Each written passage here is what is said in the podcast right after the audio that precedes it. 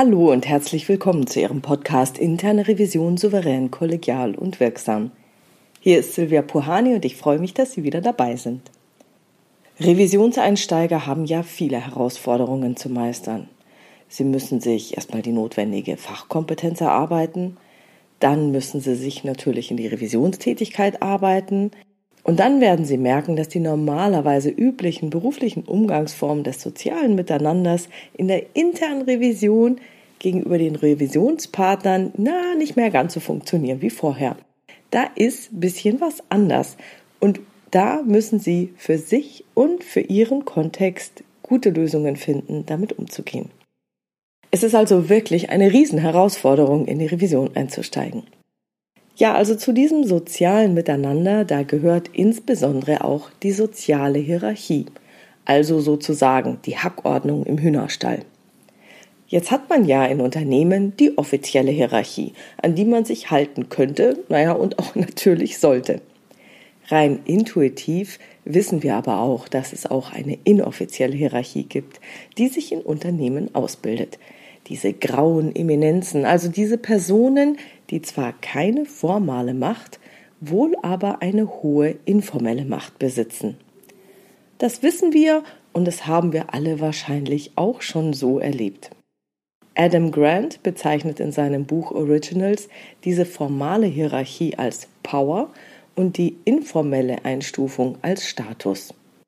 Soweit, so gut. Das wusste ich bereits. Was ich aber nicht wusste, ist, dass diejenigen, die zwar über Power, also formale Macht, nicht aber über Status, informelle Macht verfügen, von anderen dafür bestraft werden, wenn sie Macht über andere ausüben wollen. Er beschreibt auf Seite 65 die Ergebnisse einer Studie. Jetzt habe ich natürlich keine Ahnung, wie man die gute Professorin ausspricht. Ich würde mal sagen Alison Fragale oder sowas, F-R-A-G-A-L-E, von der University of North Carolina. Es heißt, When people sought to exert influence but lacked respect, others perceived them as difficult, coercive and self-serving. Since they haven't earned our admiration, we don't feel they have the right to tell us what to do and we push back. Sinngemäß übersetzt bedeutet das so ungefähr, wenn jemand andere beeinflussen will, aber nicht über einen ausreichenden Status in Form von Respekt verfügt, nehmen andere diese Person als schwierig, nötigend, egoistisch, selbstsüchtig wahr. Da diese Person in unseren Augen noch nicht unsere Bewunderung oder notwendiges Ansehen gewonnen hat, sind wir der Meinung, sie habe kein Recht, uns zu sagen, was wir zu tun haben. Dann lassen wir uns das nicht gefallen und setzen uns dagegen zur Wehr. Jetzt möchte ich natürlich hier einräumen, dass es in den freiheitsliebenden USA eine noch krassere Reaktion geben kann als vielleicht in Europa.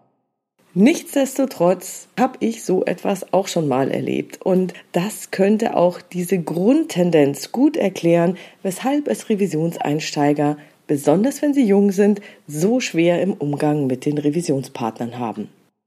Und wie gesagt, kann ich das aus meiner Sicht bestätigen. Als ich vor über 20 Jahren in der internen Revision in einem sehr hierarchischen Unternehmen anfing, zwar wurde mir als Revisorin qua Aufgabe eine gewisse Power, also formale Macht verliehen, mit in der Hierarchie deutlich höher gestellten Personen zu sprechen und berechtigte Kritik zu üben, das bedeutete jedoch nicht, dass diese Kritik ohne weiteres akzeptiert wurde. Ich machte diese eindrückliche Erfahrung, dass wenn mein Chef meine Prüfungsergebnisse vorstellte, keinerlei oder deutlich weniger Gegenwehr auftrat, als wenn ich genau das Gleiche vortrug. Und mit dem heutigen Wissen kann ich jetzt sagen, ja, er war schon länger im Unternehmen. Ja, er war auch älter als ich.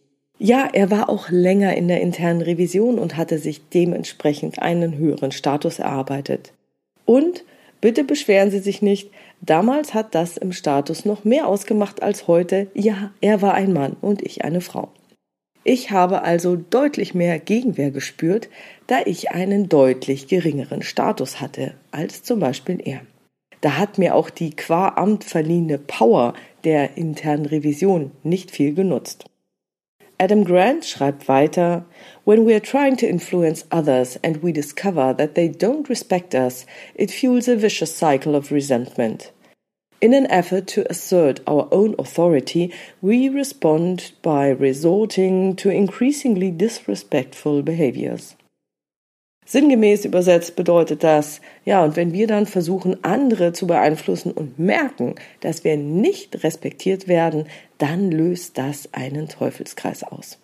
Und hier liegt es jetzt an jedem und jeder von uns, nicht in diesen Teufelskreis einzusteigen. Also als Revisionseinsteiger, wenn Sie merken, Mann, Mann, Mann, der respektiert mich nicht, der hört mir nicht zu, steigern Sie sich nicht rein und denken, Mann, der Typ ist doof oder die Frau ist unmöglich, sondern arbeiten Sie an sich, reflektieren Sie für sich, ja, es gibt dieses Thema, okay, ich habe den Status noch nicht, warten wir es ab und der Status wird aufgebaut, das wird sich ändern. Es liegt nicht an dem anderen, dass der doof ist, sondern eben an diesem sozialen Miteinander, das wir pflegen.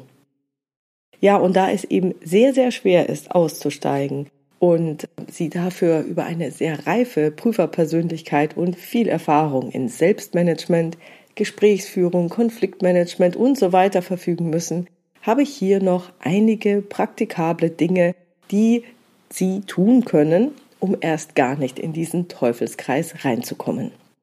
Deswegen habe ich jetzt erstmal ein paar Tipps für Führungskräfte oder Revisionskollegen. Da Status nicht verliehen, sondern nur erarbeitet werden kann, muss dafür gesorgt werden, dass Revisionseinsteiger die Chance erhalten, sich diesen notwendigen Status in einem geschützten Rahmen nach und nach aufbauen zu können. Schicken Sie also die Revisionseinsteiger und insbesondere junge Revisorinnen und Revisoren nie alleine los. Teilen Sie diese nach Möglichkeit in Tandemprüfung oder Teamprüfungen mit erfahrenen Prüfungsleitern ein sodass die Revisionspower immer mit dem notwendigen Status gepaart ist. Der Umfang der notwendigen Unterstützung verändert sich natürlich über die Zeit. Wenn am Anfang die Gesprächsführung alleine vom Prüfungsleiter übernommen wird, dann kann diese nach und nach auf den Revisionsneuling übergehen. Achten Sie bitte unbedingt darauf, dass der Prüfungsleiter den Neulingen wohlwollend zur Seite steht und diese unterstützt. Denn leider schreibt Adam Grant auch, dass wenn eine Person, also der Prüfungsleiter oder der Revisionspartner, den Eindruck hat, von jemand anderem, also dem Revisionseinsteiger, nicht respektiert zu werden, verdoppelt sich das Risiko, dass der Prüfungsleiter oder Revisionspartner seine Macht über den Revisionseinsteiger missbraucht. Also wir haben hier sozusagen einen doppelten Teufelskreis.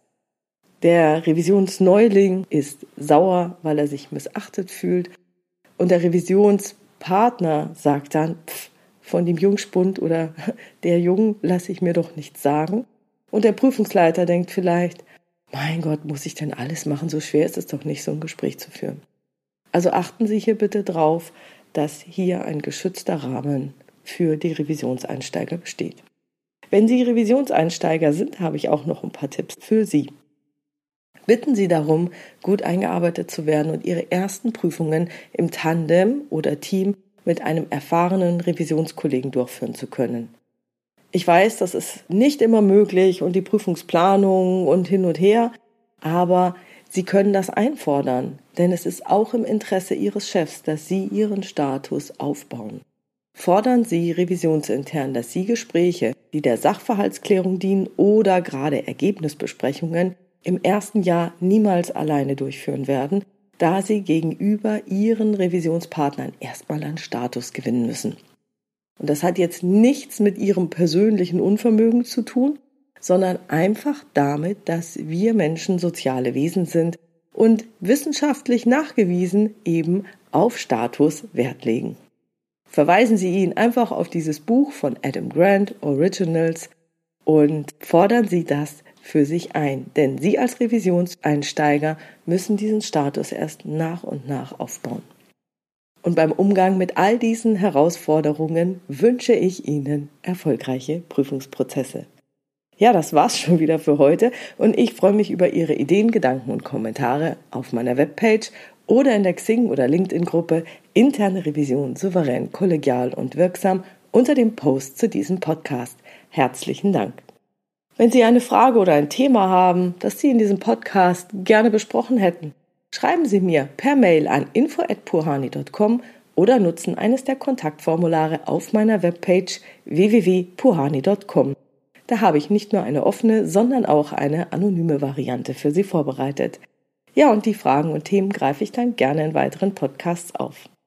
Wenn es Ihnen gefallen hat, dann teilen Sie doch diesen Podcast gerne mit Ihren Revisionskollegen und ja, bewerten Sie den Podcast gerne auf iTunes, damit er etwas mehr in die Breite geht. Ich weiß, wir sind eine enge Community und ich glaube auch niemals, dass interne Revision das Nummer eins Thema in Deutschland wird oder im deutschsprachigen Raum. Aber das macht nichts. Ich beschränke mich auf interne Revision und das macht mir Spaß. Bleiben Sie dran und hören Sie gerne wieder rein in Ihren Podcast Interne Revision souverän, kollegial und wirksam. Mein Name ist Silvia Puhani und ich wünsche Ihnen erfolgreiche Prüfungsprozesse.